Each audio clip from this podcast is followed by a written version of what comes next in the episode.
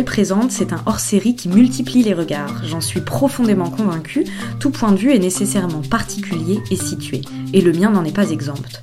Il existe autour de moi d'autres manières de penser, d'autres façons d'envisager les choses, d'autres possibilités d'existence. Seulement, pour découvrir cela, il faut savoir se taire, puis écouter les autres. Et c'est ce que j'ai essayé de faire avec Yel Présente. Pour chacun des épisodes de ce hors-série, je me suis éclipsée et j'ai confié mon micro à un ou une critique d'art ou commissaire d'exposition.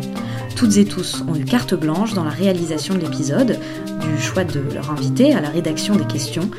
Les entretiens de Yel Présente sont donc gorgés de mots, d'interrogations et de manières de penser qui ne sont plus uniquement les miennes. Allez, je vous présente la personne à qui je vous confie aujourd'hui. Aujourd'hui, l'épisode de Yel Présente est pensé par la fondatrice de la revue Figure Figure qui propose des entretiens fleuves avec euh, des jeunes artistes pluridisciplinaires. Elle est également commissaire d'exposition et membre du CEA et actuellement elle réalise son doctorat à l'UCAM à Montréal. Aujourd'hui, je confie mon micro à Indira Béraud. Bonjour Indira, déjà merci d'avoir accepté mon invitation. Est-ce que tu peux euh, euh, me présenter le duo d'artistes, parce que ce n'est pas un artiste mais deux artistes que tu, euh, avec qui tu vas converser aujourd'hui. Est-ce que tu peux nous dire simplement voilà pourquoi tu as, as, décidé de les inviter aujourd'hui? Voilà, je te laisse la main. Alors bonjour Camille, merci beaucoup pour ton invitation. Euh, j'ai eu envie euh, d'inviter euh, le duo Ita Yoda parce que en fait ça fait un moment que je suis leur travail sur internet, que j'ai vu passer de nombreuses fois par le biais des réseaux sociaux et en réalité j'avais jamais eu l'occasion de le voir pour de vrai. Donc pour moi l'invitation et d'ailleurs je te remercie, c'était l'occasion bah, de les rencontrer, de découvrir et, et voilà d'échanger avec eux. Donc euh, j'ai une petite introduction euh, sur leur travail, mais euh, je vais les laisser se présenter par la suite.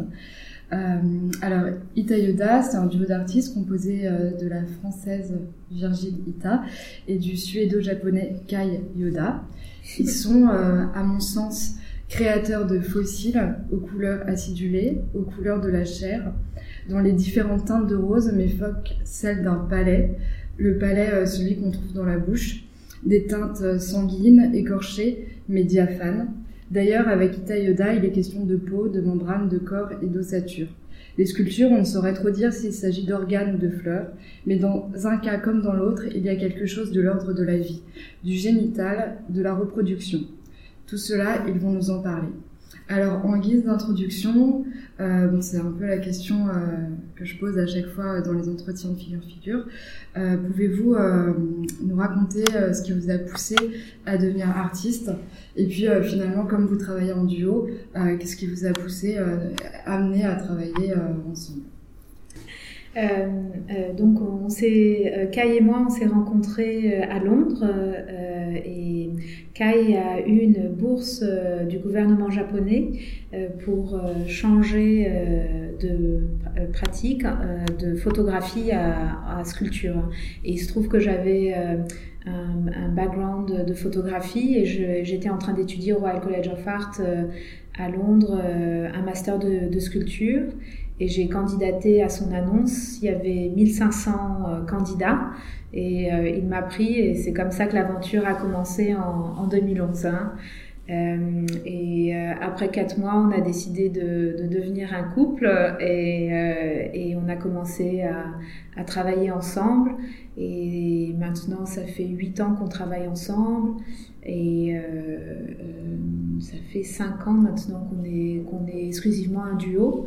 Euh, on, est parti après le, le Brexit euh, anglais euh, en Allemagne, à Berlin, parce qu'on voulait aucune pression économique et on voulait vraiment prendre le temps pour créer notre identité artistique à deux. Et ça a pris trois ans, ça a pris pas mal de temps.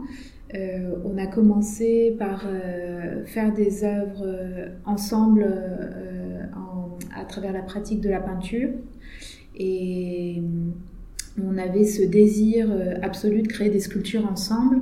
On a essayé de les créer, euh, d'éditer l'un l'autre euh, manuellement, physiquement, mais ça créait beaucoup trop de tension. Donc on a décidé de, de commencer euh, à, à, créer des, des, sculptures virtuelles 3D, ensuite de les imprimer euh, en 3D, de faire des moules, de faire des tirages.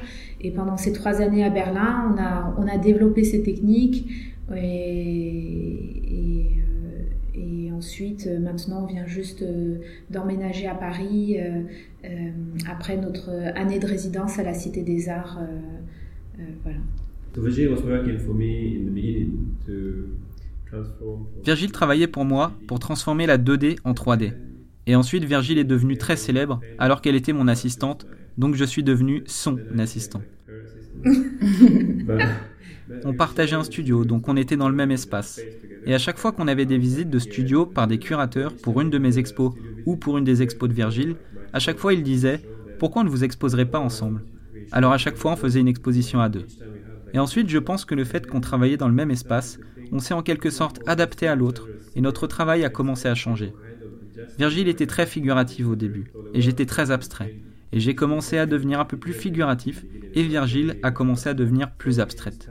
Le travail a commencé à être différent, et ensuite on a fait une exposition de groupe à Bucarest en Roumanie, où le galeriste nous a dit qu'on devrait se concentrer sur le duo pendant quelques années, et si ça se passait bien, on pourrait continuer, et si ça ne se passait pas bien, on pourrait juste retourner à nos travaux individuels. Il nous a dit, vous ne pourrez pas faire les deux à la fois. Vous devez prendre une décision, et vous devez la prendre maintenant. Alors on a décidé de travailler seulement en duo pendant deux ans, pour voir où ça nous menait, et c'est comme ça que notre duo est né. Alors, euh, entre vous, qui fait quoi euh, Comment ces regards croisés interviennent dans la réalisation euh, Comment est-ce que vous travaillez en fait de manière très concrète ensemble en duo? Virgile est très douée pour gérer l'organisation, donc elle s'occupe de tout le planning, ainsi que de commander les matériaux aux fournisseurs, et elle termine les fichiers techniques en 3D aussi. Ça, c'est vraiment la spécialité de Virgile. Pour commencer le travail aussi, Virgile est bien meilleur que moi pour ça et je suis meilleur pour terminer le travail. Aussi, au début de ce projet en 3D, on crée des formes chacun de notre côté, puis on mélangeait ces formes et on modifiait les fichiers de l'autre. Parfois, on pouvait prendre peut-être 4 semaines pour les modifier, donc on se répartissait le travail, et normalement, après quelques semaines, on décidait que c'était cette forme qu'on voulait. Voilà, c'est un peu comme ça qu'on travaille, et souvent on a une conversation, et les idées viennent, et en général on déteste l'idée de l'autre, donc si je dis par exemple Oh faisons ça, alors Virgile va me dire C'est impossible et c'est le début de la création. Et on s'énerve ou alors on se dit Voyons ce que ça donne et on fait un prototype, puis une maquette digitale et physique et on voit comment ça rend et ensuite on développe les œuvres à partir de ça. Et normalement, on a une deadline pour une exposition, une visite d'atelier donc on prévoit un calendrier en fonction de cela. Mais j'aime beaucoup m'occuper des installations, je suis très content d'organiser l'espace, choisir où mettre quoi et comment l'installation va être. Ce genre de choses me plaît beaucoup plus qu'à Virgile. Oui, euh, le, fait qu'on ait des origines différentes, euh, on a vraiment des points de vue et des idées aussi euh, sur les choses très très différentes, même à l'opposé.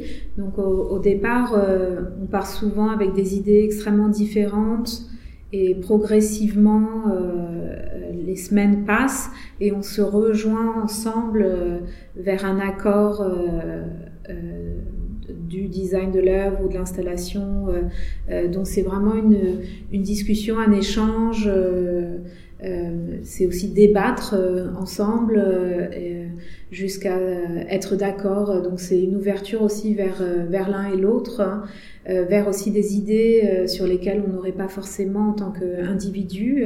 Et c'est ce qu'on trouve aussi intéressant dans notre pratique, c'est de c'est gesture of love, un geste d'amour vers l'autre. Hein.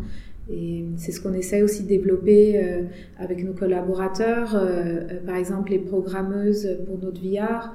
Euh, sont deux sœurs croatiennes de 22 et 25 ans et elles viennent d'une autre génération, elles ont une autre histoire et leurs idées sont très différentes et, euh, et pourtant elles ont implémenté leurs propres idées sans qu'on aille à l'encontre euh, à l'intérieur de la VR et c'est ça aussi qui nous intéresse, c'est assembler ensemble divers origines, divers types de personnes pour créer quelque chose de nouveau. Hein. J'ajouterais juste que euh, ce, cette, cette, collaboration que l'on a avec, euh, avec nos collaborateurs, euh, on, on, a décidé aussi de le pousser avec le public, hein, que l'on veut impliquer dans notre installation et qui devient un, participant actif de l'œuvre et c'est quelque chose qui est très important pour nous maintenant et dans les prochains projets. Alors justement, cette œuvre dont tu parles, c'est bien Chronos Oui, tout à fait. Hein. Euh, mais euh, c'est aussi celle-ci, euh, Body Lights Fragmented Memory, parce que quand le, le spectateur interagit et navigue à l'intérieur de l'œuvre VR, le public à l'extérieur, ce qu'il entend et ce qu'il voit sur l'écran LED transparent est activé par le spectateur qui est actif. Euh, donc euh, ça, l'était déjà dans nos installations euh, depuis deux ans, mais ça va l'être encore plus dans les prochaines œuvres VR, ainsi que dans l'installation physique, parce que ces sculptures que vous voyez là qui se permettent de s'emboîter et désemboîter. on va créer un nouveau système de sculptures qui vont être avec un système d'emboîtement et de clics où le spectateur va pouvoir euh, euh, euh, désemboîter toutes les, toutes les sculptures qui font partie de l'installation et les réemboîter où ils veulent. Hein.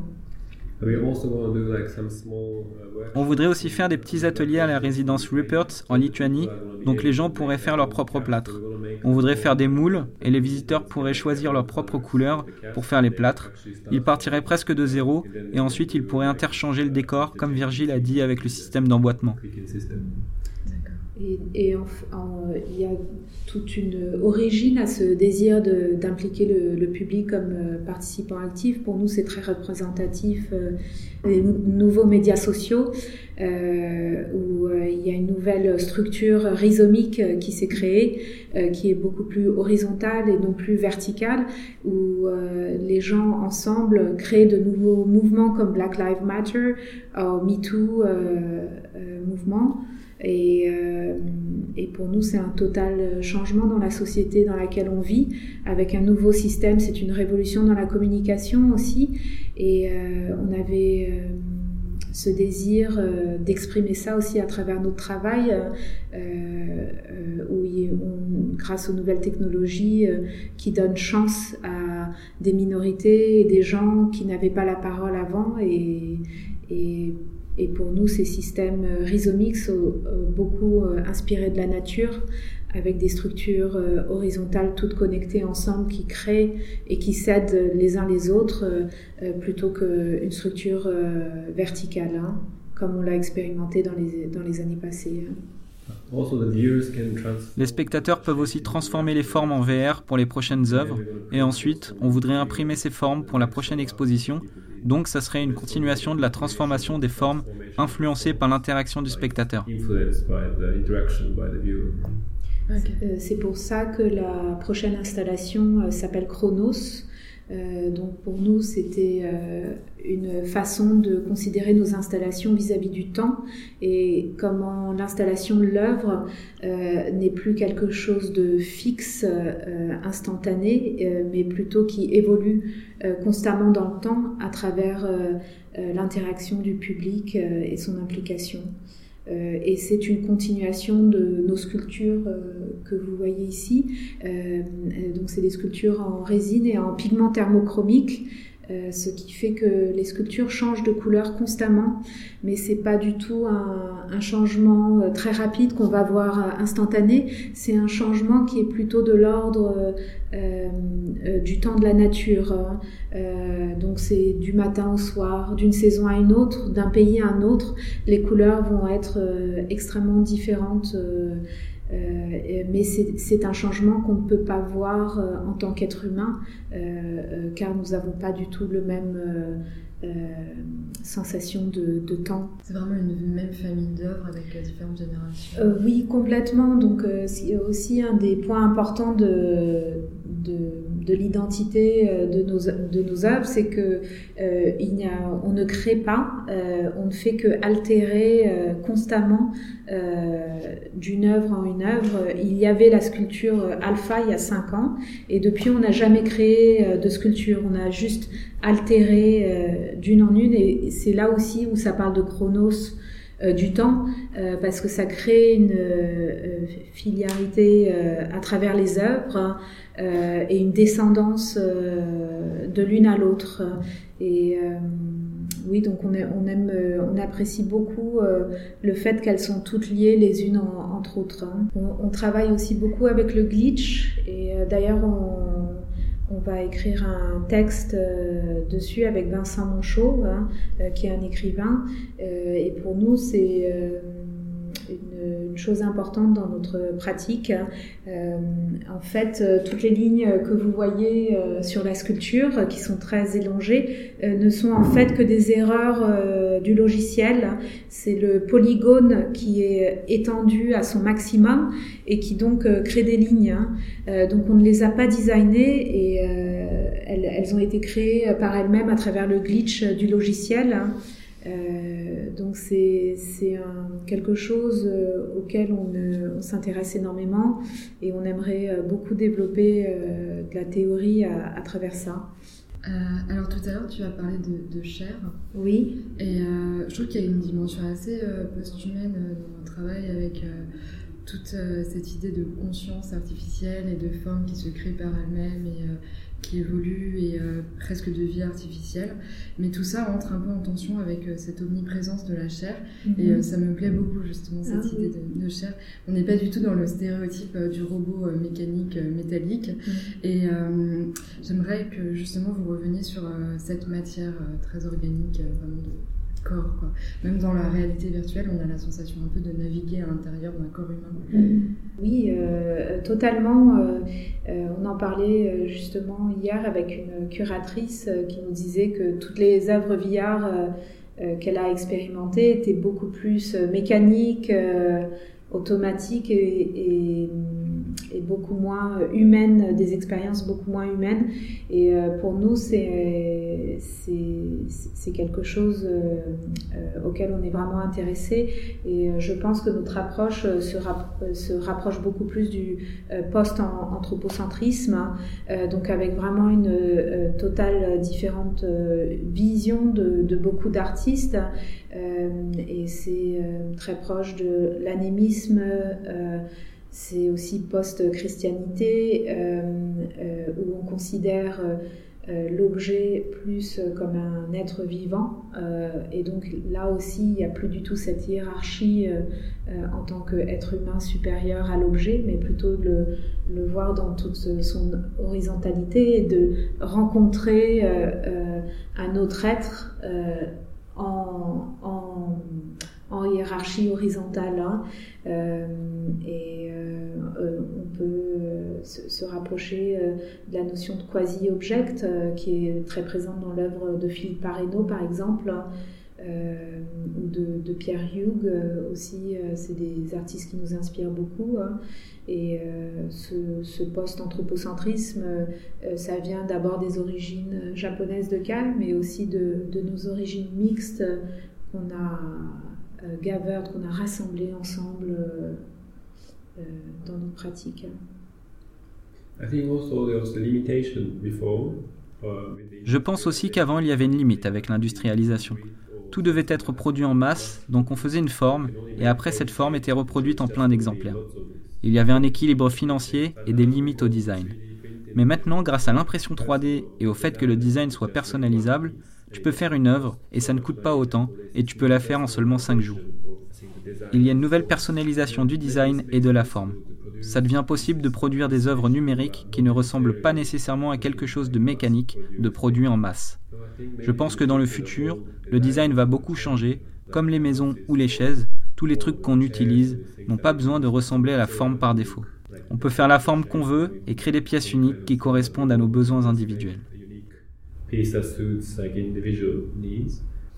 Il y a euh, aussi, je pense, une différente euh, vision des, structures. Euh, quand Kai parlait du, spectateur qui va déformer les œuvres, déformer le paysage, au début, avec notre programmeuse, elle n'a pas voulu le faire parce que elle a dit ça, ça, va être complètement chaotique de laisser le contrôle au public.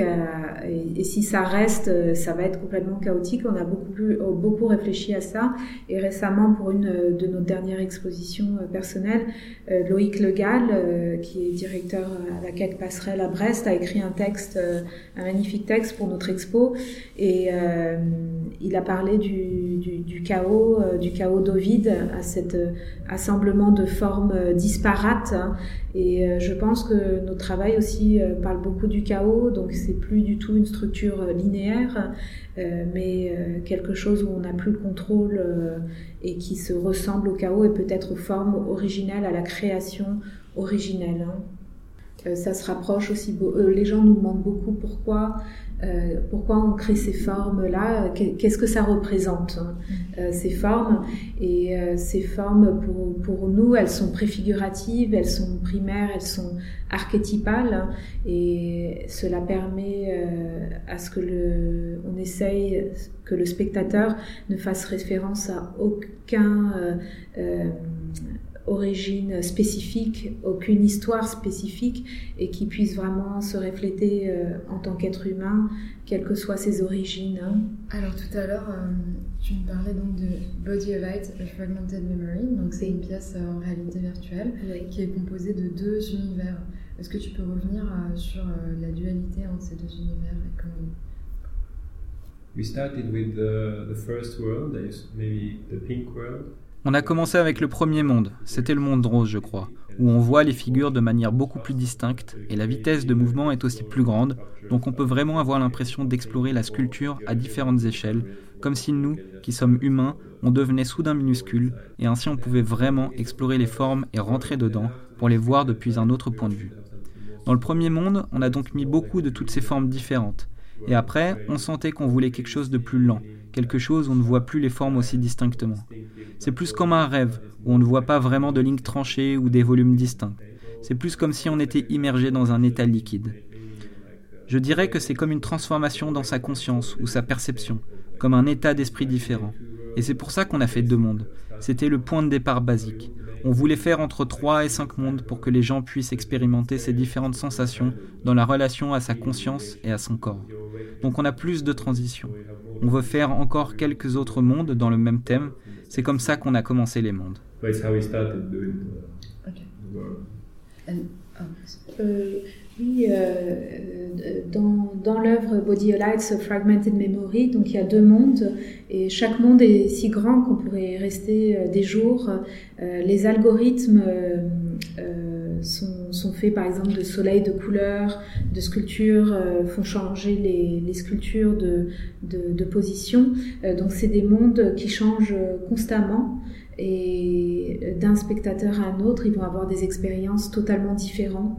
Euh, et euh, ces deux mondes, euh, pendant les expositions, les spectateurs restaient entre 30 secondes et 45 minutes. Donc il y avait vraiment de, des expériences très différentes d'une personne à une autre.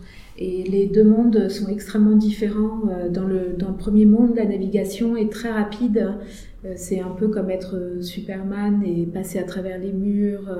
Euh, dans l'autre monde, euh, en revanche, euh, les sculptures bougent énormément, il y a beaucoup d'activités, beaucoup d'effusions, mais c'est un monde aussi qui est très reposant, très aquatique. Et là, la navigation, on l'a fait beaucoup plus lente. Donc même si on appuie sur les contrôleurs pour avancer, on avance très très lentement. Donc c'est beaucoup se retrouver soi-même. Il y a un côté aussi très thérapeutique et méditatif. Euh, et pour nous, c'était intéressant d'opposer ces deux expériences d'un monde à l'autre que le, spectateur pouvait expérimenter euh, afin d'avoir une espèce de euh, renversion des, des, positions de pouvoir où euh, dans le premier monde, le spectateur est, est, tout en pouvoir, il peut faire ce qu'il veut et les sculptures ne bougent pas beaucoup, donc on a ce, cette dimension de d'être puissant par rapport au, monde qui nous entoure. Euh, alors que dans le deuxième monde, on se retrouve dans un monde où on n'a pas beaucoup de possibilités et euh, on est laissé euh, à l'état seul que de, de pouvoir regarder le monde et d'être dans une position qui est plus passive. Hein.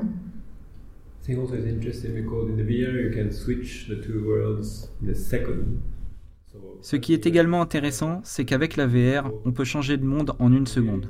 D'un coup, on est dans le ciel, d'un coup, on est dans l'eau, dans du liquide, mais en réalité, il faut toujours du temps pour la transition.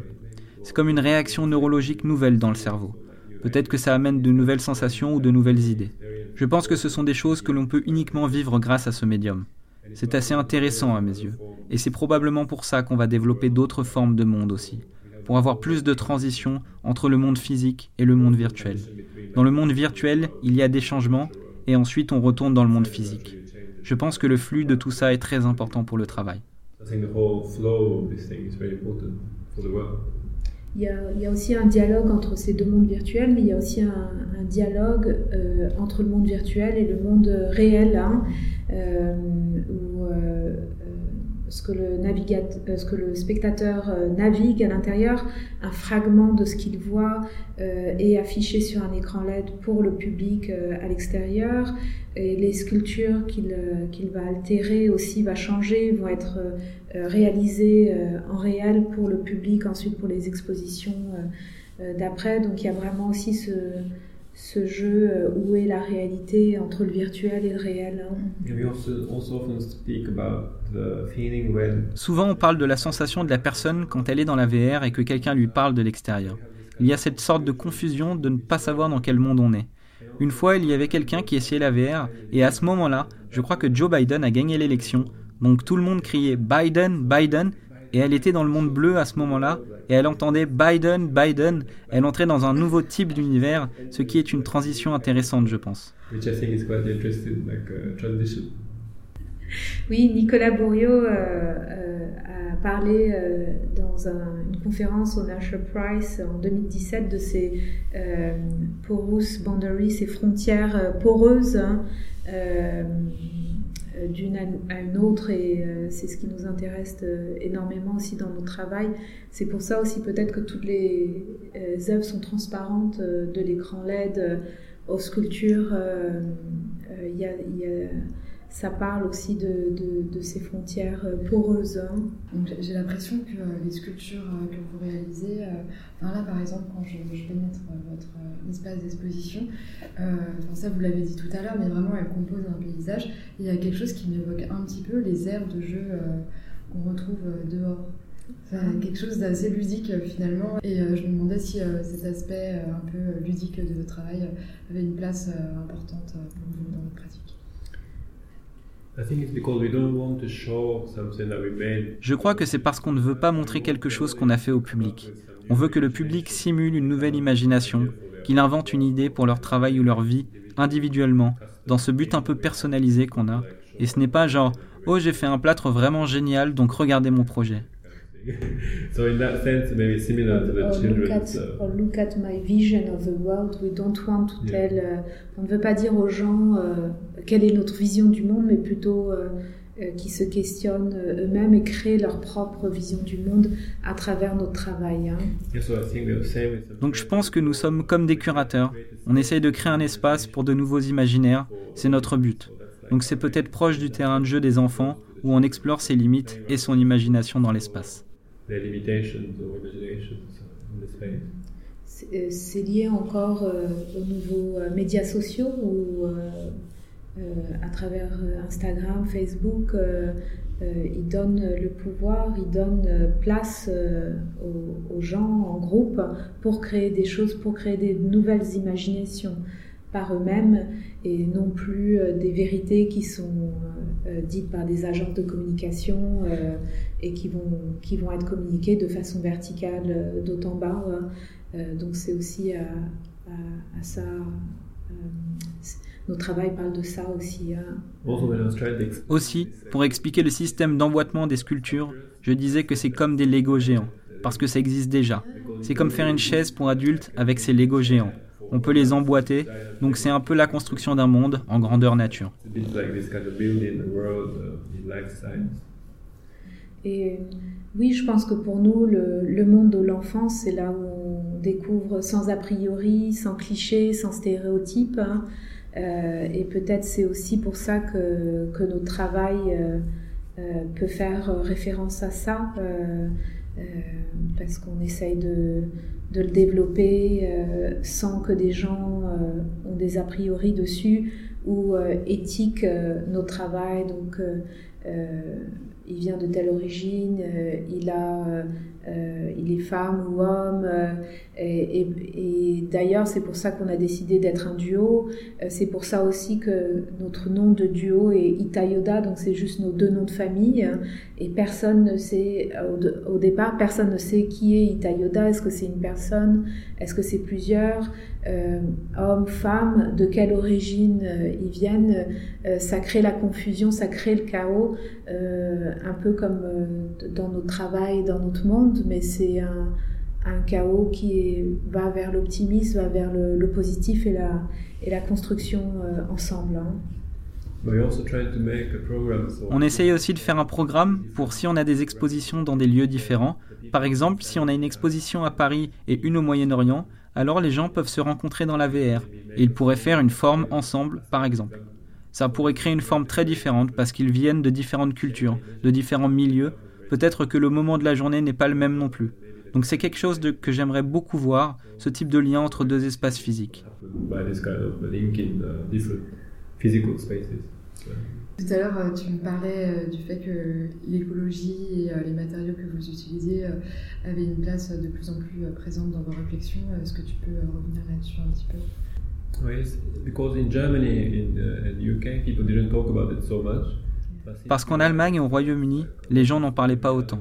Mais depuis qu'on est arrivé en France, presque tous les curateurs nous disent Oh, vous utilisez du polyuréthane, c'est très toxique, vous ne pensez pas? Et c'est assez surprenant pour nous, parce que surtout en Allemagne, c'est un pays industriel, donc tout le monde fait des œuvres énormes avec du métal et du plastique, et des trucs toxiques, et ça ne gêne pas vraiment. Mais après, on a commencé à s'interroger, et on est aussi tombé assez souvent malade nous-mêmes. Lorsque je suis en train de mouler quelque chose, même si j'ai un masque intégral, ça me donne quand même le tournis, donc à chaque fois que je termine un moulage, je suis un peu tremblant. Et Virgile est devenue allergique, donc elle ne peut pas mouler du tout. Alors elle regarde les couleurs depuis l'extérieur de la pièce. Il y a deux raisons à cela. Donc la première, c'est la raison physique, personnelle, mais aussi les questions plus importantes, l'aspect environnemental. Et après, on a commencé à penser que comme notre travail est censé être ce travail autonome, vivant dans la VR, mais l'aspect matériel est fixe, c'est du plastique, donc ça ne se transforme pas du tout. Donc on se disait, pourquoi est-ce qu'on ne pourrait pas faire une transformation matérielle? Donc on a pensé plusieurs possibilités. Mais en même temps, on voulait quand même garder la transparence du matériau. C'est pour ça qu'on a commencé à travailler avec le verre. Mais on ne savait pas que le verre se transformait aussi. On est allé au CIRVA à Marseille, qui est un centre de recherche sur le verre, et leur directeur nous a dit que si on va dans un vieux bâtiment en France et qu'on regarde les vitraux faits main, ils sont toujours plus épais en bas et plus fins en haut. En fait, ça s'était progressivement affaissé avec les siècles, c'est le genre de choses qu'on ne peut pas vivre en une génération, mais c'est une transformation dans une temporalité très différente de celle de l'humain. Alors on a commencé à penser à ce genre de choses en lien avec les matériaux, et aussi puisqu'on parle de travail collectif et d'essayer de former un nouveau monde, on pense que c'est très important de transmettre le message, de dire que l'on pense aux questions importantes, l'environnement, le futur. C'est pour ça qu'on a commencé à se diriger vers des matériaux organiques.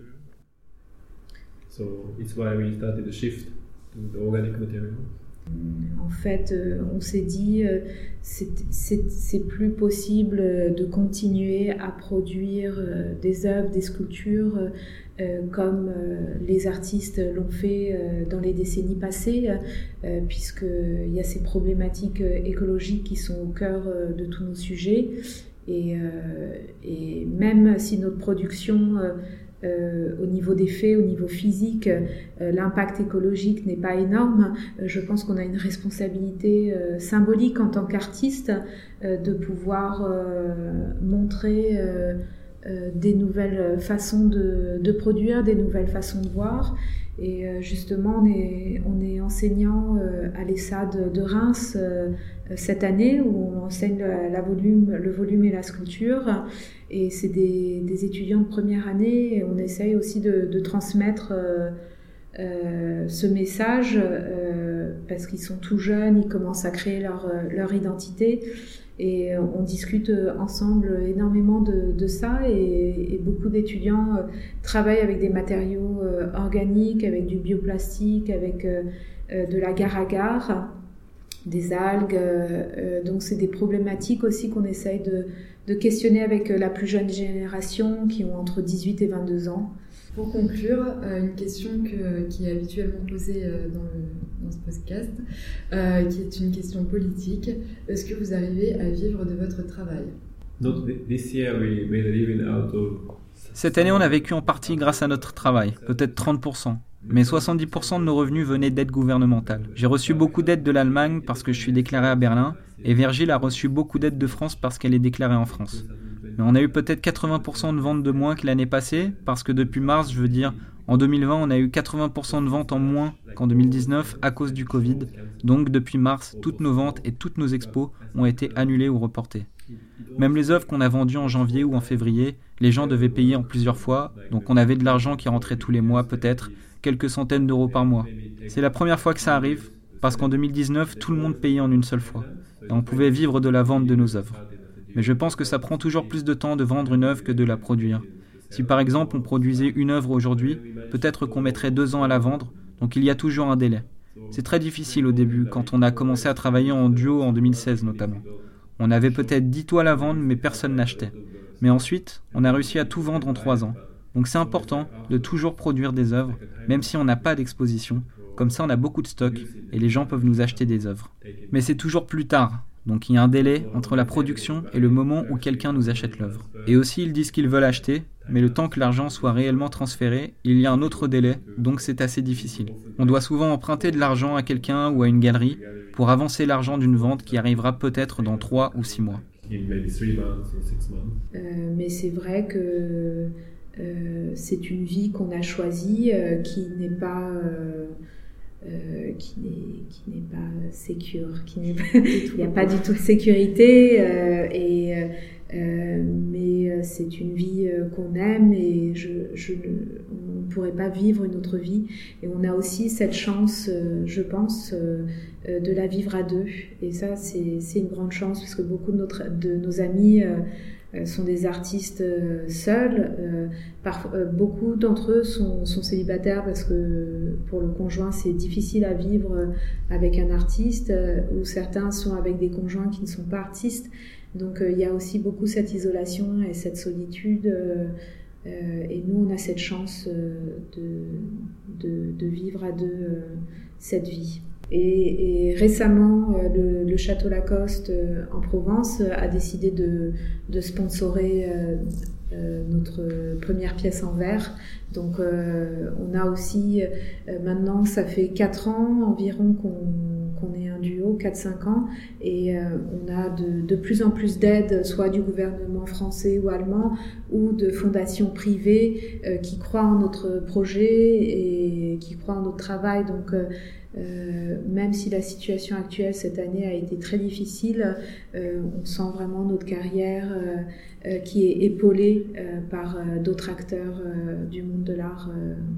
et surtout en France, on a eu cette chance immense que beaucoup de gens euh, croient en notre travail ici en France et on a des, des, discussions, des échanges avec les curateurs français qui sont exceptionnels et, et qui nous font grandir énormément en tant qu'artistes. Donc euh, c'est pour ça aussi qu'on a décidé d'emménager de, en France. Euh, on sent que notre avis, avenir artistique est ici pour les prochaines années.